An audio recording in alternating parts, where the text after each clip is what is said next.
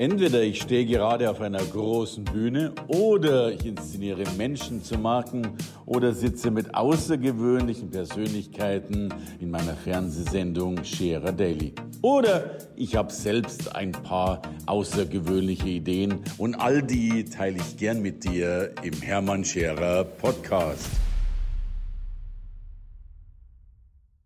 Herzlich willkommen bei Scherer Daily. Heute habe ich einen Mann auf dem Sofa sitzen, der viele Welten ganz besonders vereint. Zum einen ist er in meinen Augen der Unternehmermacher in Deutschland, der Mann, der dafür sorgt, dass wirklich Unternehmen nicht besser, nicht wesentlich besser, sondern signifikant besser werden und Umsatzsteigerungen in außerordentlicher Höhe haben. Aber zum anderen kümmert er sich nicht nur um die unternehmerische und betriebswirtschaftliche Seite, sondern er kümmert sich natürlich auch um den Menschen, den Menschen in seine ganze Größe reinzubringen. Und darum sehe ich ihn als so ganzheitlichen, weil er zwei Dinge verbindet, nämlich einerseits Business, vielleicht sogar das harte, erfolgreiche Business, und auf der anderen Seite aber auch den Spirit oder die Spiritualität, die wir wohl auch im Business brauchen. Er lebt wenig in Deutschland, viel auf Hawaii. Umso dankbarer bin ich, dass er heute bei uns ist. Ganz, ganz herzlich willkommen, Dirk Michael Lambert. Ganz herzlichen Dank für die Möglichkeit, hier zu sprechen, hier zu sein und für die warme Vorstellung. Ähm, fühlt man sich gleich geehrt. Äh, Sie sagen, ähm, ich helfe Unternehmern, ihr Geschäft besser zu gestalten. Das ist richtig. Für mich ist ein Unternehmen immer das Spiegelbild unserer inneren Entwicklungsstufe. Und das heißt, wenn der Unternehmer in sich schwach ist, wenn er an Mangel glaubt, wenn er Selbstzweifel hat, dann wird sein Unternehmen genau das spiegeln. Ich habe in den letzten 20 Jahren mit Zehntausenden von Unternehmern persönlich gearbeitet und in jeder Branche, in jeder Kultur gibt es Unternehmer, die klagen, dass sie nicht genug Geld haben, ja. werden Sie auch kennen. Selbstverständlich und klagen, dass die Kunden sie nicht zahlen oder schlecht zahlen und andere, die sich fast darüber beschweren, dass sie zu viel Geld haben. Und das verbindende Element ist nicht die Konjunktur, ist nicht das Unternehmen, ist nicht das Marketing, sondern ist unsere innere Schwingungsfrequenz. Und das ist das, was für mich Hawaii mit Deutschland verbindet. Die Hawaiianer sind zwar im Geldmachen, im Businessmachen nicht ganz so gut wie wir, weil sie mehr spirituell ausgerichtet sind. Mhm bis natürlich auf äh, Kiyosaki, den Autor von Rich Dad, Poor Dad, Poor Dad ja. den wir ja alle kennen. Und äh, für mich ist Unternehmersein nicht nur eine Rechtsform, sondern es ist eine geistige Einstellung. Ob ich Verantwortung übernehme für mich, für mein Leben. Und äh, ja, ich freue mich auf das Interview heute. Ja, also ich bin dankbar, dass Sie da sind. Und heißt ja, wenn ich das gleich aufgreifen darf, letztlich geht es darum, diesen Menschen zu stärken, ihn in seine Kraft reinzubringen und dann ist er fast schon automatisch ein guter Unternehmer? Ja, guter Unternehmer ist ja so eine Frage. In, wir in Deutschland sind sehr ego-getrieben, unsere Kultur ist sehr niedrig, wenn man so will. Wir haben sieben Energiezentren, Chakren genannt, vom Kronenchakra, wo unsere spirituelle Energie hineinfließt in uns, über das Herzchakra, Solarplexus, unser Willenszentrum, Sakralchakra, Wurzelchakra und im Prinzip von diesen sieben Chakren rotiert, funktioniert unsere deutsche Gesellschaft eigentlich auf den drei unteren, auf den animalischen, auf den tierischen. Mhm. Wurzelchakra Überleben, Sakralchakra Sexualität, Lust, Kreativität und äh, Solarplexus Willenszentrum, wenn man so möchte. Und das Herzzentrum ist eigentlich dafür da, dass wir uns ausdrücken, dass wir diese niederen Energien über unser Herzzentrum in die Welt geben. Ja. Aber wenn man mal schaut, politische Kaste, unsere Medienwelt, Formel 1, Boxen, Fußball, im Prinzip geht es bei uns um Überleben, Sex und Macht. Right. Und, und, das heißt, äh, weder in der geistigen Führung, geistig-politischen Führung, ist wirklich ein Ansatz, dass man vom Mitgefühl, vom Vergeben kommt. Alles Qualitäten, die die Hawaiianer natürlich äh, uns weit voraus haben, das hawaiianische Vergeben, das Ho'oponopono geht ja darum, dass ich äh, Verantwortung für mich selber übernehme und lerne, dass ich Schöpfer meiner Umstände bin mhm. und nicht Opfer der Umstände. Mhm. Der große Quantensprung, der 1986 ins Bewusstseinsfeld der Menschheit kam. Und da sind wir natürlich als Menschheit kollektiv jetzt dran, zu lernen, Verantwortung zu übernehmen für uns, für unsere Umstände. Und so ist die Zeit natürlich gekennzeichnet von Anarchie, von mangelnder politischer geistiger Führung. Das heißt, äh, immer mehr Menschen drängen auch übers Internet in die Welt der Unternehmer und wollen Kontrolle über ihre eigene finanzielle Freiheit, Lebensstil. Es gibt immer mehr Lebensmodelle, die ähm, Internetnomaden, die in Paraguay oder sonst wo Costa Rica hatten wir ja den Car Sundance auf den Partner Marketing Days, ja. äh, ihren eigenen Lebensweg gestalten wollen. Und so ist für mich das Unternehmersein nicht das Ziel, sondern ein Spielfeld.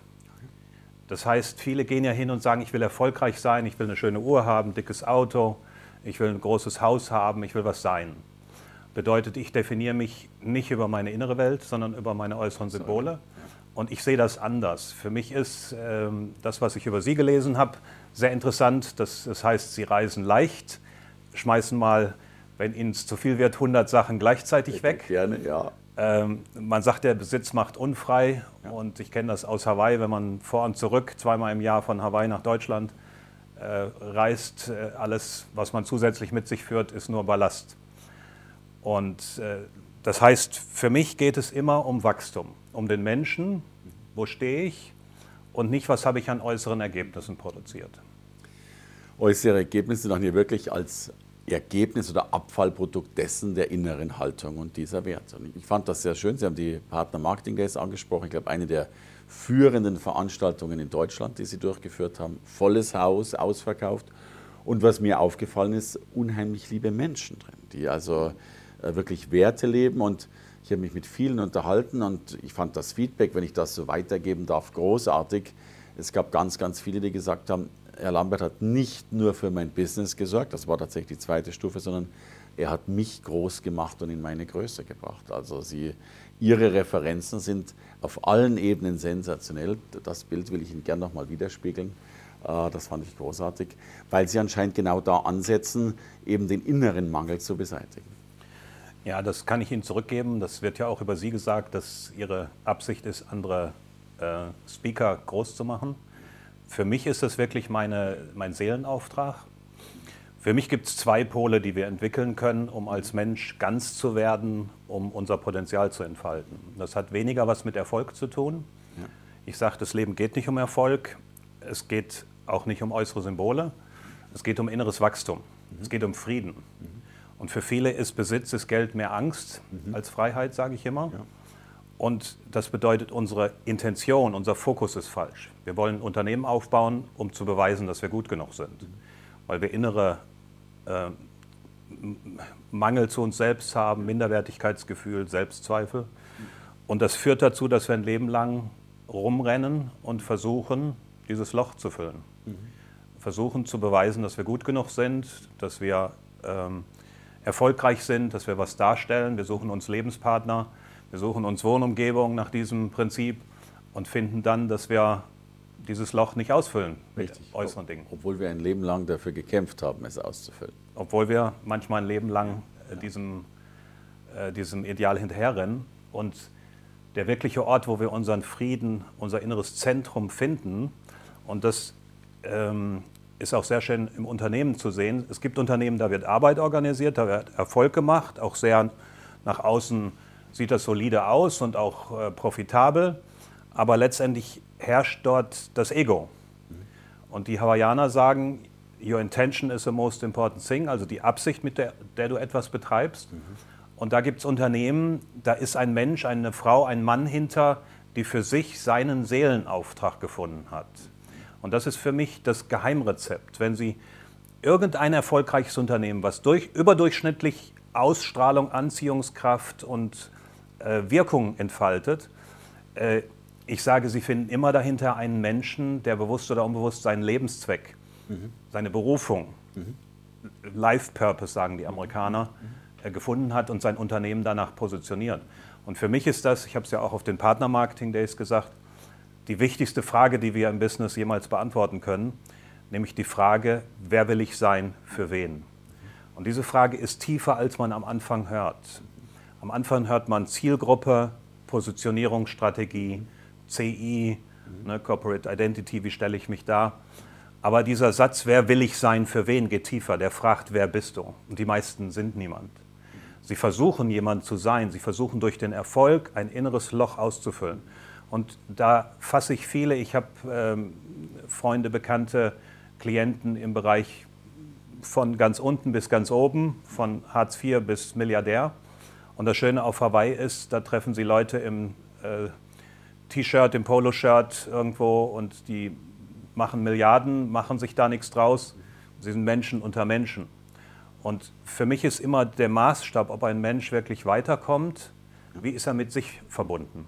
Wie ist seine Beziehung mit sich selbst?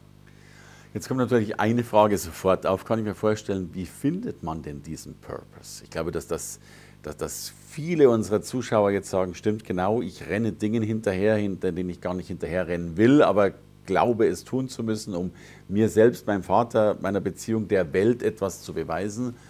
Ja, und dann stehen die da und äh, wahrscheinlich sogar noch hilflos da, wenn die Frage nach dem Warum kommt.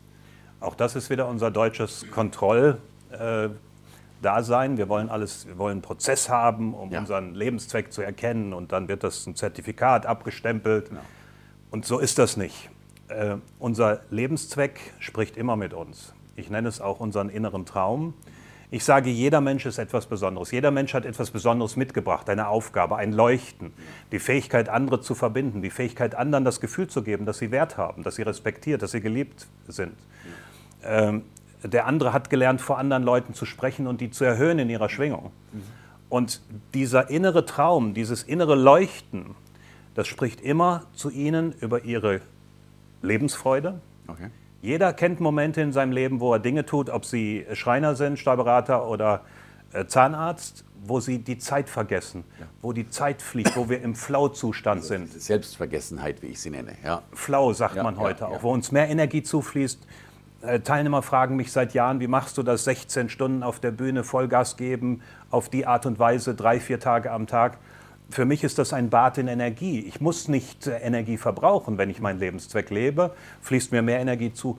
Und das ist das, was wir lernen dürfen, sag ich mal ein bisschen jetzt äh, forsch in Deutschland, mehr auf unser Herz zu hören, als auf unseren Verstand, auf unsere Glaubenssätze, die sagen, du musst beweisen, dass du gut genug bist. Ne, das ist die Stimme im Inneren, wenn wir im Schwabenländler aufgewachsen sind, die sagt, wie, der schafft nichts. Ja. Und manchmal ist halt das, ähm, äh, unseren Herzensweg zu gehen, dass wir uns ein Jahr mal Auszeit nehmen und zu fragen, was mache ich mit meiner Lebenszeit? Jeder Tag ist Magie. Für die Hawaiianer, äh, die mit der Natur viel mehr verbunden sind, wenn da eine Naturkatastrophe kommt und mal ein Drittel der Familie mitnimmt, für die ist das das Leben. Und sie feiern, anders wie wir, den Tod eines Menschen weil sie wissen, die Seele geht heim. Mhm. Wir müssen, um diese, diese, diese Leichtigkeit zu bekommen ins Unternehmertum, in unseren eigenen Lebensweg und weg von dieser Ernsthaftigkeit, von dieser Schwere, auch verstehen, dass wir alle auf einer Reise sind. Mhm. Der Dalai Lama hat mal gesagt, wir sind auf diesem Planeten für 80, 90, wenn es gut läuft, für 100 Jahre. Während dieser Zeit müssen wir versuchen, etwas Vernünftiges, was Sinnvolles mit unserer Zeit anzufangen. Und er sagt, wenn du zum Glück eines anderen Menschen beiträgst, wirst du den wahren Sinn des Lebens finden. Und das ist für mich auch meine Attitude. Für mich war es immer Privileg, auf der Bühne zu stehen, andere Menschen zu coachen und ihnen zu helfen, auf die nächste Stufe zu kommen und nicht so sehr Selbstdarstellung. Das ist etwas, was Sie auch kennen werden. Wir haben ja die äh, Kaste der Speaker in Deutschland. Natürlich. Und da sind so viele prima Ballerinas dabei, die mehr vom Ego, Ego getrieben werden. Äh, werde ich geratet als bester Speaker? Ähm, wie viel äh, Daumen hoch kriege ich oder solche Sachen. Wenn der kommt, dann rede ich nicht. Es sind so viele Ego-Spiele am Laufen. Und äh, für mich ist das ähm, mehr eine Verantwortung, wenn ich auf der Bühne stehe, die Menschen, die zu mir geführt werden, höher zu führen und mehr zu sich zu führen. Also es geht immer wieder zurück auf das Verhältnis mit mir selbst. Und, und diesen Weg kann ich eben nicht mit Prozessen beschreiten, sondern eher mal in der Stille, um mit sich selbst klarzukommen. Und, und dennoch spüre ich doch ganz häufig, dass die Menschen nicht an sich glauben. Immer dieses, also ich habe immer dieses, ich, ich bin nicht gut genug. Ich habe oft das Gefühl, dass, dass wir das sehr eingeimpft bekommen haben. Wir sind noch nicht so weit. Was lässt sich dagegen unternehmen? Ja, da sprechen Sie eine kulturelle ähm, Wunde an, die in unseren deutschen Landen fest verankert ist. Ja. Die wahrscheinlich auch wesentlich stärker hier verankert ist als in Hawaii, ich glaube. Und, und zwar die Wunde des eigenen Selbstzweifels, aber vom Wert. Wir haben ja in unserer Geschichte nicht immer nur gute Sachen gemacht. Mhm. Und selbst wenn wir nicht in dieser Zeit ähm, geboren sind oder irgendetwas damit zu tun haben, merkt man heute, dass auf Deutschland, wenn man von außen schaut, immer noch diese Wolke liegt, diese kollektive Wunde, die unser Selbstwert, unsere Fähigkeit, offen zu sagen, ja, ich bin stolz, zum Beispiel in diesem Land zu leben. Ich habe Selbstvertrauen und ich weiß, wofür ich stehe und ich weiß, was ich der Welt bringen werde. Bei uns ist es so ein bisschen, wenn man Erfolg hat, dann darf man den nicht zeigen. Ja. In Amerika wird Geld leichter gemacht und leichter verloren. Ja, und man, man darf es auch verlieren in Amerika. Ne? Also äh, die haben eine Fehlerkultur, die wirklich gestattet ist. Bei uns, glaube ich, reden wir nur über die Fehler, aber wir dürfen dennoch keine machen. Und gerade die Krisen sind die wertvollen Zeiten im Leben. Wenn man in der Krise ist, dann äh, hämmert man auf die Erde, verwünscht seinen Schöpfer und sagt, warum ich und warum jetzt und warum hier. Zwei Beispiele. Das erste, ein guter Freund, ähm, äh, erfolgreicher Druckereiunternehmer aus den Staaten, zieht nach Hawaii, äh, Premium-Grundstück, zweistelliger Millionenbetrag direkt am Cliff, Meerblick, äh, eine Villa ohne Ende, Riesengrundstück. Äh, Sie können nicht anders als sich für den freuen. Äh, äh, Lebenspartnerin, Freunde eingebunden in die hawaiianische Gesellschaft, wunderbar. Er verwettet sein Vermögen für ein ähm, alternatives Investmentobjekt. Äh, und wenn er mit sich ehrlich gewesen wäre, hätte er gewusst, das ist risikoreich. Äh, die Bank nimmt seine Wette an, äh, mhm. das Ding geht schief und vom einen Tag auf den anderen verliert er sein Haus und lebt in der Garage eines Freundes auf Kartons. Und jetzt fragt man sich, warum. Und ich sage, diese Frage ist eine Frage, die wir uns öfter stellen sollten. Wir sind in Deutschland so getrieben nach Erfolg. Jedes Plakat schreibt, sei jung, sei sexy, sei erfolgreich, sonst bist du nichts wert. Da ist ein Hartz-IV-Empfänger und wir sagen, wenn wir äh, gut aufgestellt sind, mit dem rede ich erst gar nicht. Ja. Möglicherweise bestimmte Menschen. Und ähm, gerade in solchen Momenten wächst der Mensch, weil wir oft durch solche Krisen, und jeder, der durch eine gegangen ist, wird das bestätigen, stärker werden in uns selbst. In Wirklichkeit, wir haben vorhin gesprochen, äh, dass ein Geschäft, dass unsere Lebensumstände immer ein Spiegel sind der inneren Welt. Und ich glaube, jeder von uns hat in Wirklichkeit nur eine einzige Beziehung, auf die es ankommt, nämlich die Beziehung mit uns selbst. Und wenn wir diese Beziehung mit uns selbst nicht wertschätzen, nicht ehren, nicht heilen, nicht erhöhen, dann können wir nicht das bringen, wofür wir gekommen sind. Und diese Beziehung mit uns selbst ist in Wirklichkeit nicht die Beziehung mit unserem Ego, mit unserem Verstand, was viele jetzt vielleicht auch hören, sondern ist die Beziehung mit unserer spirituellen Herkunft. Und das ist das, ich bin da vorhin abgeglitten, was die Hawaiianer anders machen. Wir trauern um Verstorbene und vermissen sie zu Recht, wenn wir sie geliebt haben. Bei manch einem fehlt das Vermissen. Ja, ja, kennen wir auch, ja, ja. Die Hawaiianer feiern Celebration of Life. Okay. Auch beim Tod. Sie, sie, sie feiern den Tod als Celebration of Life. Sie feiern das Leben, was diese Seele gestaltet hat. Ja. Und die, der Hawaiianer fragt sich nicht, was hast, du, was hast du an äußeren Symbolen? Er fragt sich, wenn du deine Familie, dein Haus verlässt, deine Freunde, deine Arbeitsstätte, was lässt du im Herzen der anderen Menschen, was die zurückhaben wollen? Welchen Wert, welches Ideal, welches, welche Motivation besser zu werden. Und das ist das, wo ich glaube, wo die Hawaiianer und die Deutschen sehr voneinander partizipieren können. Also die Welt eben etwas besser zu verlassen, als wir sie vorgefunden haben. Also wirklich Spuren hinterlassen, nicht im Außen. Und welche Frage hätte sich denn dieser erfolgreiche Mann stellen sollen, der, der dann auch in der Garage gelebt hat? Sie haben von der, dieser einen Frage gesprochen, die er sich stellen hätte müssen, bevor er dieses alternative Investment eingegangen ist die Fragen stellt das Leben. Okay. Unser Ego stellt immer die falschen Fragen. Unser Ego fragt immer, wie hältst du an dem fest, was du hast? Aber wenn unser Seelenpotenzial noch nicht entfaltet ist, dann hilft uns das Leben mit einer kleinen Veränderung von der Villa in die Garage. Wir sagen, warum Herr? Ja, warum Schöpfer tust du mir das an?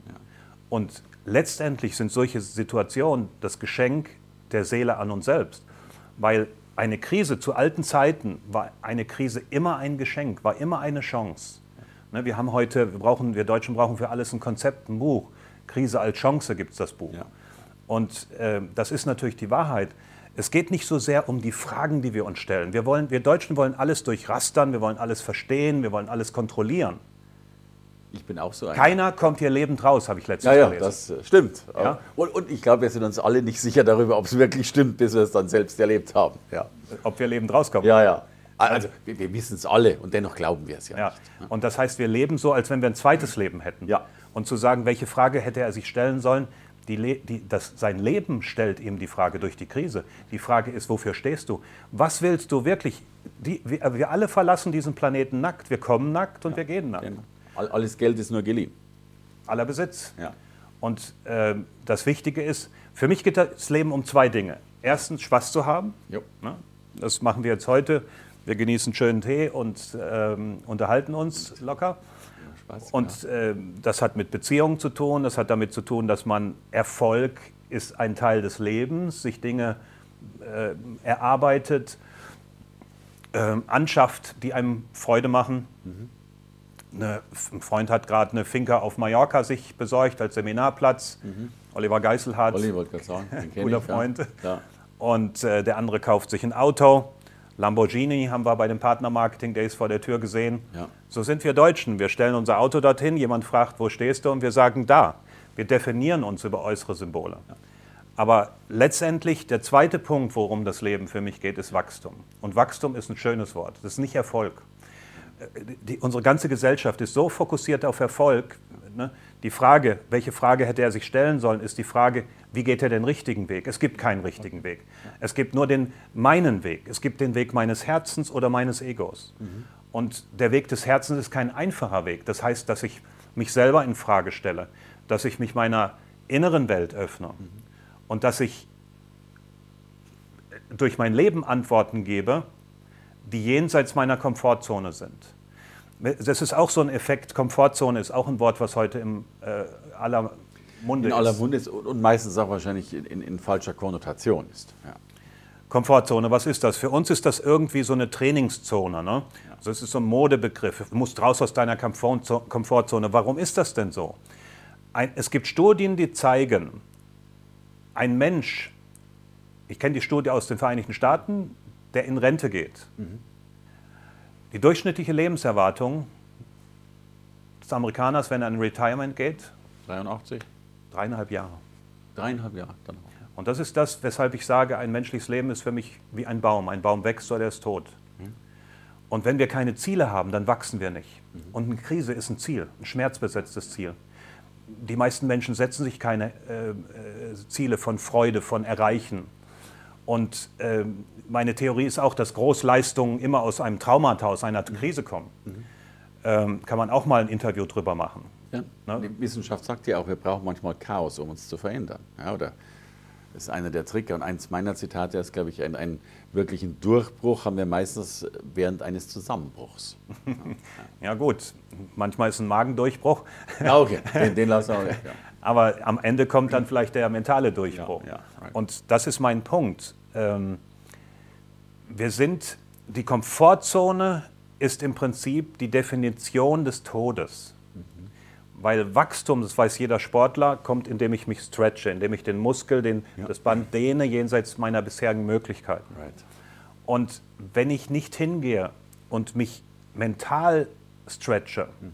das heißt aus meiner Komfortzone rausgehe, ich sage immer, wenn Sie als Unternehmerin, als Unternehmer nicht drei bis fünf Mal pro Tag durch Ihre Komfortzone durchgehen, in Situationen gehen auf eine Bühne vor 1000 Leute. Wir haben jetzt fast 100 Leuten ermöglicht.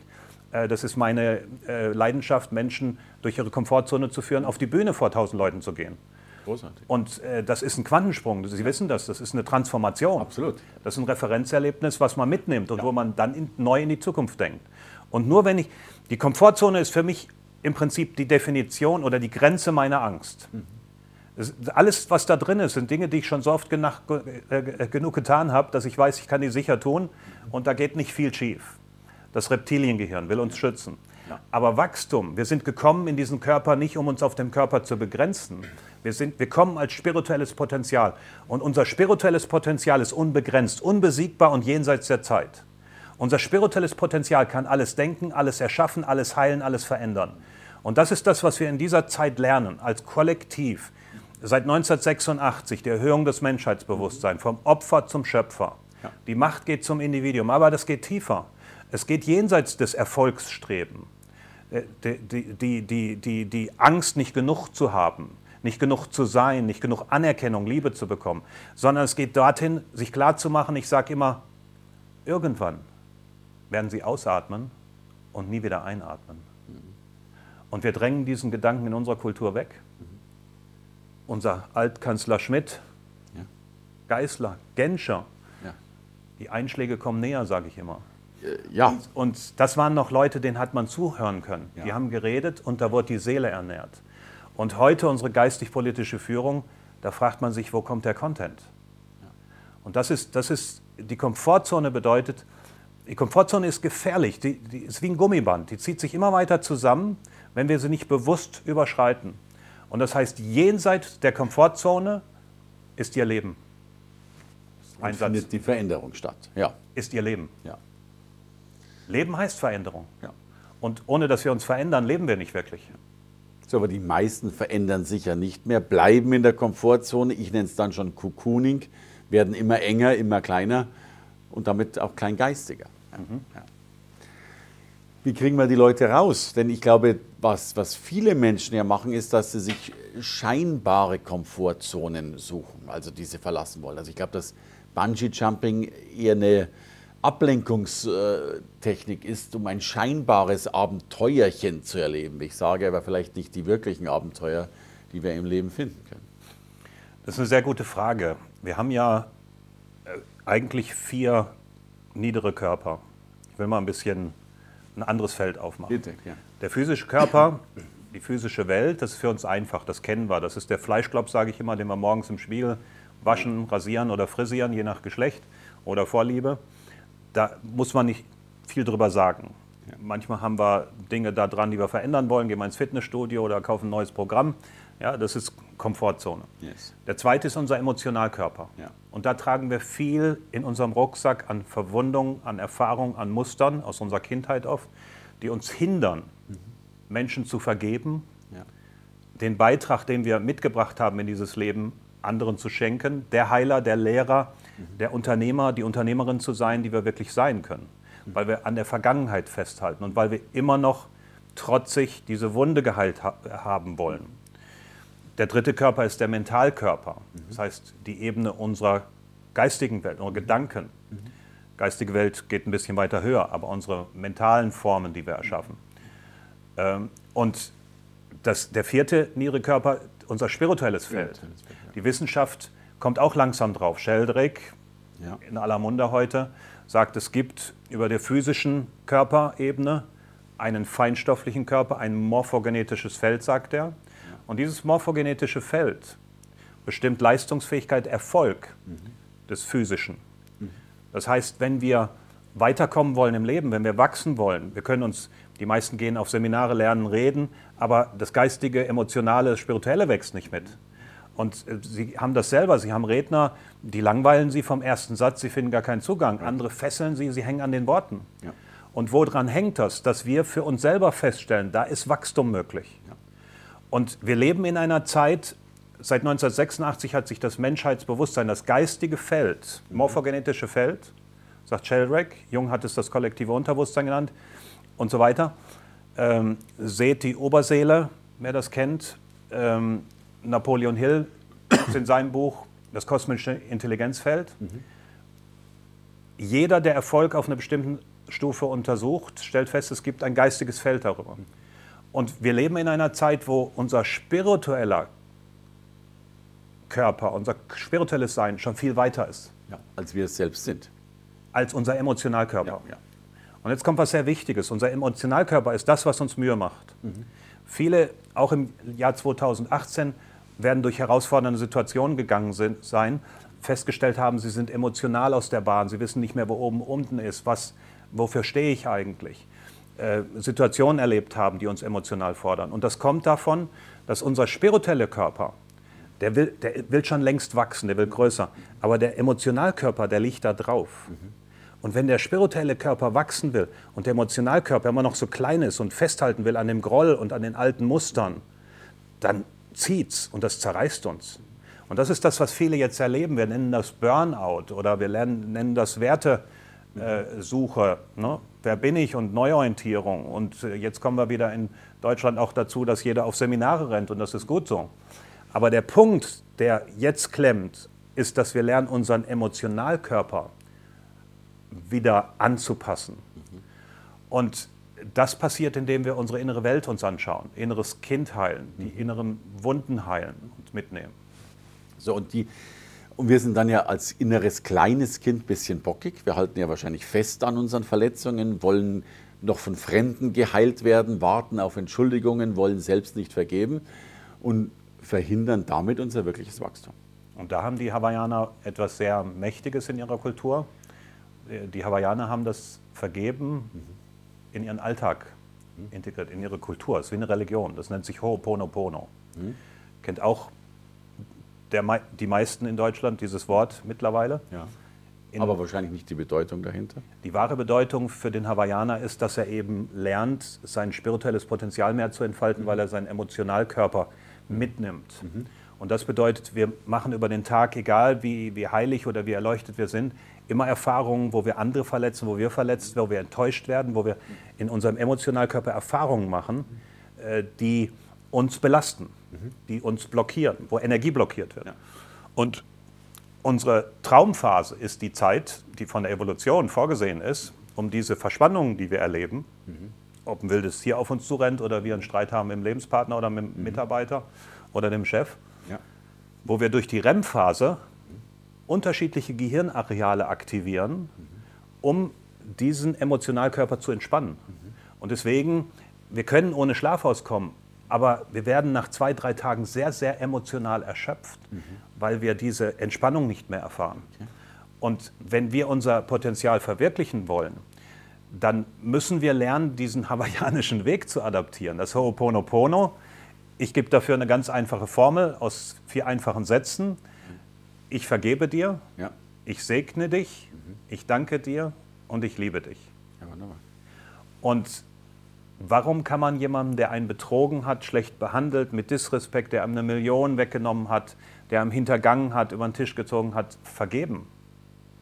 Ganz einfach, indem man versteht, dass man sich selber befreit, weil wenn der Emotionalkörper klemmt, kann ich nicht weiter wachsen. Das Äußere ist immer ein Spiegel der inneren Welt.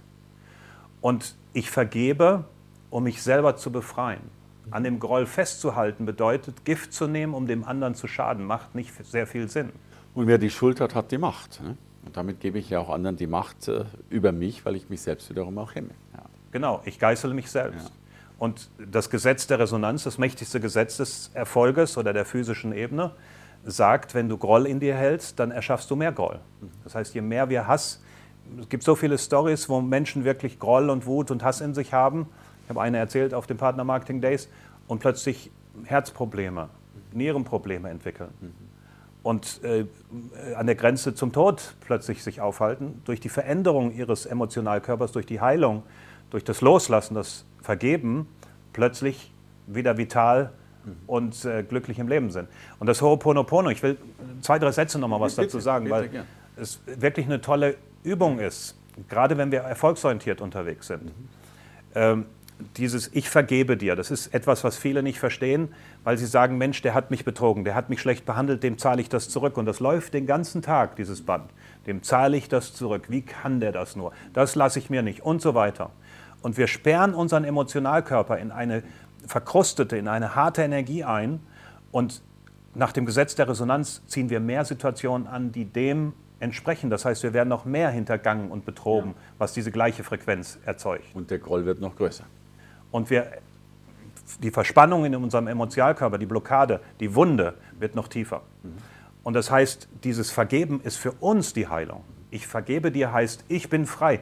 In dem Verständnis nämlich, dass ich spirituelles Wesen bin und dass es nichts gibt, was ich nicht sein, haben oder tun kann, wenn ich meinen Geist darauf ausrichte. Ich kann lernen, jedes Ziel, jede Lebensumstände und jedes Ergebnis zu manifestieren durch geistige Energie. Und das ist das Wissen, das in den alten Geheimschulen gelehrt wurde, was auch in dem Baum der Kabbala, wer das kennt, dieses Gebilde mit einem Punkt oben, das ist, die, äh, das ist das Nirvana, ist Gott, ist die höchste Quelle, wie ich sage. Und unten ist Malkut, das ist die physische Ebene. Das heißt, wie man durch die verschiedenen Körper, durch bestimmte Prozesse einen Parkplatz programmiert, Krankheiten heilt, ne? Äh, das heißt, auf die physische Ebene Einfluss nimmt. Dr. Tiller zum Beispiel, ein westlicher, ein Physiker der westlichen Tradition, ähm, also kein Esoteriker, kein Spinner, sondern ein ganz geerdeter Wissenschaftler, ähm, hat schon seit viereinhalb Jahrzehnten Experimente gemacht, wo er Menschen vor ein Glas Wasser setzt und sagt, sende deine Absicht dort rein, geistig, dass der pH-Wert sich verändert, nach unten oder oben. Und er hat Veränderungen gemessen bis zu 1,5 Punkt. Was ein Erdrutsch ist, ja, wie Sie wissen. Ja, ja. Und das Interessante ist, er hat das auch in Maschinen äh, übertragen können. Das heißt, ein, äh, ein, ein, Gerät gebaut, wo der Mensch seine Absicht reingesendet hat, das nach China geschickt, mhm. ein Glas Wasser vor das Gerät gesetzt und der pH-Wert geht hoch. Mhm. Und das bedeutet, Absicht, spirituelle Energie ist ein Raum, den die Wissenschaft heute immer mehr entdeckt. Wir sind ja an der Grenze zum Quantencomputer. Wir sind an der Grenze zur künstlichen Intelligenz. Sehr viel wird sich explosionsartig die, nächste, die nächsten Dekaden auf diesem Planeten verändern. Nicht alles zum Guten. Und wir dürfen lernen, unsere eigene, unser eigenes Zentrum zu halten. Und nur wenn wir von der Frequenz ähm, in der Frequenz sind, wo wir uns hinwünschen, ziehen wir diese Frequenz an. Verstanden. Und, und dennoch habe ich die große Sorge, äh, dass wir das ja schon häufig gelesen und gehört haben, dass unsere Gedanken so viel Energie ausdrücken können, ausstrahlen können und, und dass wir wirklich unser ganzes Leben und die Realität damit beeinflussen und bestimmen können. Und dennoch glaube ich, dass es die meisten Menschen dann doch nicht glauben, weil sie vielleicht beim ersten Mal noch keinen Parkplatz gefunden haben, den sie sich bestellt haben, um das so einfach zu sagen. Und meine These ist, bitte widersprechen Sie mir, aber ich glaube, wir sind erst drei Prozent in der Lage, die Macht zu erkennen, geschweige denn sie anzuwenden, die Macht zu erkennen, die unser Geist tatsächlich hat. Und ich zähle mich dazu, dass, dass ich das Ausmaß mir noch gar nicht vorstellen kann, was machbar wäre, wenn wir dieses Instrument besser nutzen würden. Das ist wieder die Frage nach der Kontrolle. Ja. Und ich sage nochmal, es geht im Leben nicht um Erfolg. Right. Äh, Sie merken an der Fragestellung schon, es, es, bringt uns in den Unfrieden. Wir wollen etwas beherrschen ja. und schon sind wir im Unfrieden. Wenn wir verstehen, dass wir diesen Planeten nackt betreten und nackt verlassen, dann wissen wir, es ist ein Geschenk, das wir sind. Und wir müssen nichts erreichen. Und aus diesem entspannten Zustand, aus dieser anderen Beziehung mit uns und unserem Leben, können wir äh, verstehen, dass es wie alles eine Kunst ist, die man lernen kann. Ich nenne das das Manifestieren, Parkplätze programmieren, die nächste Million manifestieren. Jemand wie Donald Trump zeigt uns, das ist kein Zufall, der, hat, der Mann hat dreimal Privatvermögen in Milliardenhöhe aufgebaut. Ja. Wie groß ist da die mathematische Wahrscheinlichkeit? Das ist wie ein 13er in Lotto, sage ich immer. Und das heißt, es gibt Menschen, die einfach wissen, wie sie manifestieren, wie sie ihre inneren Gedanken und Ziele in Realität bringen. Und das ist das, was ich auf meinen Seminaren trainiere. Und für die Zweifler und Zyniker, die ich liebe, weil die denken für sich selbst, ähm, auf meinen Kursen machen Menschen eine Telepathieübung im letzten Coaching-Programm, gerade im letzten Monat. Das ist, eine Schockerfahrung für viele Studierte, wo sie einen Menschen, der sie nicht sehen, riechen, tasten, schmecken kann, geistig den Gedanken zusenden, geh los und in der Zehntelsekunde bewegt sich der Körper. Und wenn sie das wahrnehmen, sehen, erleben, verändert das etwas in ihnen. Yes. Denn sie verstehen, warum ich sagen kann, nimm alles Geld der Welt, verteile es unter alle Menschen gleich. Innerhalb von drei Jahren hast du den gleichen Zustand wie heute. Geld kommt nicht zur Arbeit, Geld kommt nicht zur Anstrengung. Geld kommt nicht zu Erfolgsstreben, Geld kommt zu Bewusstsein. Und das ist das Erste, wie wir uns öffnen für mehr Wohlstand, indem wir sagen, ich liebe Geld und Geld liebt mich, führt uns zurück zum Ho'oponopono. Mhm. Viele von uns haben gelernt in der Jugend, Geld ist was nicht unbedingt immer Schönes. Der Papa ist nicht da, weil er arbeiten muss. Geld ist nicht genug da, ich darf nicht das haben, was ich mir wünsche, als kleiner Bub, als kleines Mädel. Es gibt keinen Sommerurlaub, ja. Kein Sommerurlaub. Jeder hat seine eigene Erfahrungswelt. Und das heißt, das Ho'oponopono geht nicht nur zu Menschen, mit denen wir Streit hatten, sondern auch in unsere Vergangenheit. Also wenn wir anfangen und sagen, ich vergebe dir, kann das, es hat viele, viele Stufen. Und auf der höchsten Stufe ist es das Wissen, ich bin spirituelles Wesen. Es gibt nichts, was ich nicht verändern, was ich nicht erschaffen, was ich nicht erreichen, was ich nicht leben kann. Und das ist das Wissen der alten Geheimschulen. In Ägypten sprach man nicht von einerseits Wissenschaft und andererseits Religion, sondern das war in Tempelschulen vereint. Ja. Und das ist das, was wir heute wieder hinkriegen. Die physische Ebene mit der spirituellen Ebene. Wir brauchen auch da Begriffe, morphogenetisches Feld und solche Dinge. Die geistigen Meister sagen uns seit Äonen, eure Welt, die Maya, ist eine Art Illusion. Eine Illusion, die euch real erscheint. Und wir hören das wieder und sagen, okay, ich muss Kontrolle darüber kriegen. Aber die höchste Stufe ist nicht das, die geistige Meisterschaft, sondern spirituelle Meisterschaft. Und das ist der Satz, den ich oft sage, ab einer bestimmten Stufe kommt man ohne Meditation nicht weiter, weil das Ego uns immer wieder in die Angst führt, du bist nicht gut genug, du bist nicht liebenswert, du hast noch nicht genug Erfolgssymbole und wir werden getrieben, gesogen in diese Bewegung. Und nur in der Meditation spüren wir unsere Beziehung mit dem spirituellen Feld. Und ich bin ja einige Monate im Jahr auf Hawaii. Das ist für mich die Zeit immer, wo ich mich wieder reinige von dieser deutschen Energie, sorry, ja. wo, wir, wo ich auch dann verloren gehe, ne, wenn der eine hingeht und sagt, ich gebe dir das nicht oder wir verhandeln hart und so, wo ich denke, Junge, Junge, worum geht es hier eigentlich? Geht es um das Geld? Geht es um die Zahlen auf der Bank, die Illusion sind? Donald Trump, als er, ich glaube, sieben Milliarden Schulden hatte, schreibt in seinem Buch Survey on the Top, ich ging durch die Straßen von Manhattan und sah einen Bettler. Und in der Sekunde wurde mir klar, der ist netto sieben Milliarden Dollar mehr wert als du. Right. Natürlich spricht die Bank noch ähm, höflicher mit Ihnen oder äh, mit mehr Aufmerksamkeit, wenn Sie sieben Milliarden Schulden haben. Ja. Aber äh, das ist der Punkt. Und das bedeutet, die, das wahre Wachstum passiert innen. Mhm. Wir waren bei diesem Ich vergebe dir. Genau, dann kommt äh, Ich segne, ich segne dich. dich. So, und dieses Ich segne dich ist eine sehr, ist, ist eine weitere Stufe. Mhm was kann ich denn segnen, wenn ich nicht in mein spirituelles Potenzial Bewusstsein reingehe? Das heißt, sobald ich, Sie das sagen, spüren Sie, Sie steigen von Ihrer Frequenz, Sie gehen in Ihr spirituelles Bewusstsein. Ich segne dich. Und das heißt, ich erhöhe sofort meine Frequenz.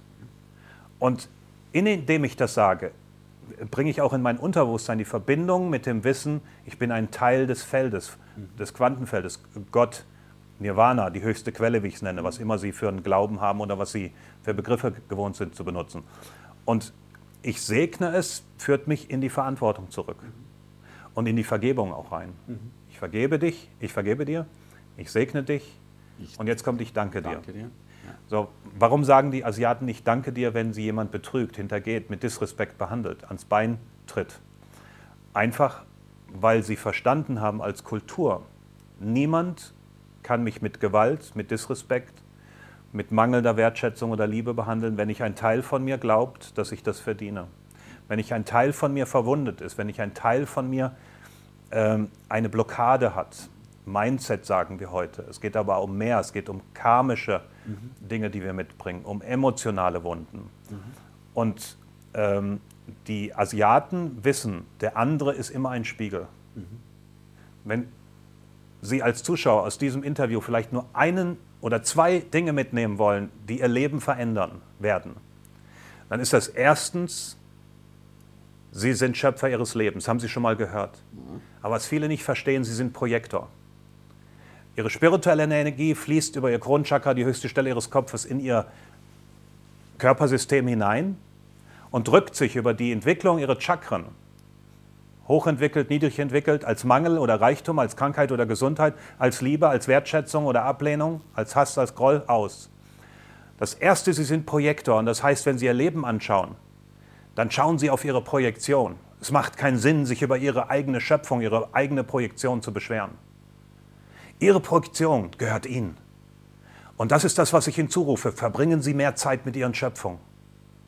Wenn Sie sich unter einen Baum setzen und anschauen, was, Sie zum, was Ihr Herz zum Weinen, Ihre Seele zum Traurigsein macht, dann erkennen Sie dahinter sich selbst, Ihren eigenen Mangel zu sich selbst. Und die Dinge, die in Ihrem Leben schön sind, auch dahinter erkennen Sie sich. Das Erste, Sie sind Projektor. Und ein Projektor ärgert sich nicht über seine Projektion. Will er mehr Glück, mehr Reichtum, mehr Freiheit, projiziert er neu. Und das heißt inneres Wachstum. Und der zweite Punkt, ich bin Projektor, der zweite Punkt ist, es geht um die Heilung unserer Beziehung mit uns selbst. Und dieses Element, das ist etwas, wo wir als Kultur, wir, wir kämpfen wenn man politische Talkshows sich heute anschaut, was man als gesunder psychologischer Mensch kaum noch sich antun kann. man nicht tun, ja. Das ist nur die unteren drei Chakren. Ja. Ihr seid falsch, ich bin, ich bin richtig, ne, äh, die AfD ist falsch, was weiß ich nicht. Jeder ist irgendwie falsch, so werden Kriege erzeugt, Mhm. so wird Hass erzeugt, so wird emotional, so wird keine, kein Frieden erzeugt und auch kein, ähm, kein Vorankommen. Ja, und jetzt kommt noch der vierte Punkt. Also wir haben erstmal vergeben, dann segnen, dann danken und jetzt kommt der vierte Punkt, die Liebe. Ja, ist wunderbar, mal hier so spontan in so einer Jam-Session mal hin und her zu springen und verschiedene Punkte anzugehen. Aber genau das ist der Punkt, äh, was, wie wir gestartet sind. Äh, Erfolg ist ein Spiegel der inneren Welt. Viele rennen auf Seminare, lernen Technik, lernen Marketing, lernen Businessstrategien, lernen sprechen. Sie machen ja auch Speaker-Ausbildung. Ja. Und, aber jemand, der nichts im Herzen trägt, der kann niemals ein leidenschaftlicher Er Redner kann werden. auch nichts rausbringen. Er Ja. kann auch nichts Ja, ja. rausbringen. Ja. Und äh, wir waren bei dem, ich vergebe dir, Ja. ich segne dich, Ja. ich danke dir, weil ich erkenne, ich bin Projektor. Und das war der zweite Punkt, den ich noch geben wollte, wenn Sie das mitnehmen. Die Welt ist immer ein Spiegel. Sie sind Projektor und die Welt ist Ihr Spiegel. Was ist in Ihrem Spiegel zu sehen? Mangel, Schmerzen, Ablehnung, Angst? Dann schauen Sie in Ihr Herz und fragen sich, wo ist die Verbindung mit Ihnen so, dass Sie glauben, dass Sie diesen Schmerz, diese Angst, diesen Mangel brauchen. Ich vergebe dir, ich segne dich, danke dir. Und dieses Ich danke ist die Erkenntnis, der andere macht mich nur aufmerksam als Spiegel, was in mir geheilt werden muss, wenn ich mein Ziel haben will. Letztendlich ist die hohe Weisheit oder das Eigentliche, worum es geht, ist zu verstehen, was immer irgendjemand uns angetan hat. Ja. Dieser Mensch hat uns einen Gefallen getan. Er ist unser Diener, den wir bestellt haben. Warum? Weil wenn jemand uns mit Disrespekt behandelt, wenn uns jemand betrügt, äh, ob es jetzt in der Partnerschaft ist oder geschäftlich oder im Leben enttäuscht, dann zeigt er uns nicht unsere Grenze. Er zeigt uns Kontrast zu dem, was wir nicht wollen. Und das bedeutet, eine Ehe, die unglücklich zu Ende geht, eine Beziehung, die unglücklich, jemand, der uns verlässt, ist letztendlich nichts anderes als ein Geschenk zu erkennen, dass wir unsere Verbindung mit uns selbst in der Selbstliebe noch nicht so geheilt haben und noch nicht so ehren, dass wir den richtigen Partner, die richtige Partnerin anziehen können. Und das bedeutet, letztendlich in einer Verabschiedung aus einer Beziehung können wir immer nur sagen, ich danke dir. Ich danke dir, dass du mir zeigst, dass ein Teil von mir geheilt werden will, der mich hindert, die glückliche Beziehung auf Seelenebene, die ich mir wirklich wünsche und die schon bereit ist für mich, auch mit Leichtigkeit anzuziehen. Ich vergebe dir, ich segne dich. Und das wird jetzt viel mehr erkennbar. Warum? Weil der andere tut uns einen Gefallen. Ich danke dir und das aus dem Herzen. Es geht nicht vom ersten Mal. Am Anfang, ich sage immer Ho'oponopono, ich bringe das meinen Unternehmern bei. Klar, am Anfang sagen wir, Herr Lambert, habe ich verstanden, ich mache Ho'oponopono. Ja, klar. Dem Ho'oponopono nicht was. der, der kriegt eins, ja. Und das vierte ist natürlich das höchste, ich liebe dich. ja. Und Liebe heißt freudvolles Erlauben des anderen, der Situation des Schmerzes. Und nur dann kann der Schmerz auch zugelassen, gehört werden in unserem Herzen und geheilt werden. Und das ist das Schöne bei den Hawaiianern, bei denen ist das kein Konzept. Die setzen sich jeden Abend um den Tisch und ähm, das ist ihr Gebet. Sie gehen rum und bitten, jeder bittet jedes Wesen, Lebewesen, Pflanze, Mensch um Vergebung, wenn er ihn mit Disrespekt behandelt hat, wissentlich oder unwissentlich, und er gibt Ho'oponopono. Und in der hawaiianischen Kultur, ich habe ein Interview gemacht mit der Puna, Ja. in einer Schule, die sie äh, unter anderem für Obdachlose äh, gegründet hat, die nur von Spendengeldern in Anahola ähm, auf Kauai betrieben wird, mit einem Jahresbudget von 2 Millionen Dollar, komplett mit Spendengeldern. Und ähm, da hat sie berichtet, was das Ho'oponopono ähm, bedeutet für die Hawaiianer. Dass die eine Tante, ein großer äh, äh, Pol der Familie, und der andere Onkel einen Streit hatten, über Jahre, eine Fehde, würden wir vielleicht sagen. ja. Und die haben sich zwei Jahre vorbereitet auf das Ho'oponopono. Weil in der hawaiianischen Kultur ist das höchste Verbrechen, was sie gesellschaftlich begehen können. Wenn jemand zu ihnen kommt und Vergebung bittet, die nicht zu erteilen. Nicht zu erteilen. Wow. Dann werden sie geächtet. Und das ist, das ist diese, diese Herzenergie, die wir als Deutschen erleben können, aber nicht begreifen. Das ist, wenn ich äh, Unternehmer nach, wir haben vorhin darüber gesprochen, dass ich Unternehmerseminare auf Hawaii regelmäßig mache und am ersten Tag morgens werden die beim Sonnenaufgang zum Meer eingeladen, bekommen eine Blumenkette, ein Lay genannt und die Puna macht mit denen eine Sunrise Ceremony. Und das ist das Herzöffnende, das ist das, was wir Deutschen ähm, von den Hawaiianern nehmen und lernen dürfen. Und da hat ja auch das Wort Gebet einen ganz anderen Wert, denke ich. Denn also ich erlebe uns häufig beten im Sinne von halt den Text auswendig runterzurattern und aber keine echte Vergebung zu machen. Und, und das kann ja ein schönes Ritual sein, wirklich eben abends oder vielleicht sogar mittags schon äh, das erste Gebet auch dieser vier Stufen zu machen. Ja, Gebet ist ja eine wunderbare Tradition. Allein unsere Religionssysteme sind ja auch sehr niedrig, leider. Ja. Sieht man daran, dass sie auch sehr egobetrieben ja. auf Macht, auf Geld fokussiert sind, Dinge unterdrücken oder verheimlichen, die nicht stattfinden sollten eigentlich in solchen Institutionen. Und das Gebet ist die Kommunikation mit dem Feld, mit Gott. Die, das Gebet ist Manifestation. Das Gebet ist, dass wir aus unseren spirituellen Körpern in die physische Welt eingreifen mit Intention. Und im Vergeben ist das Gebet natürlich, dass ich telepathisch und egal ob der Mensch schon gestorben ist, die Seele ist ja nicht weg, nur der physische Körper ist ja. anders verteilt. Ja. Ne? Also das heißt, unser Kleid ist halt jetzt mal woanders.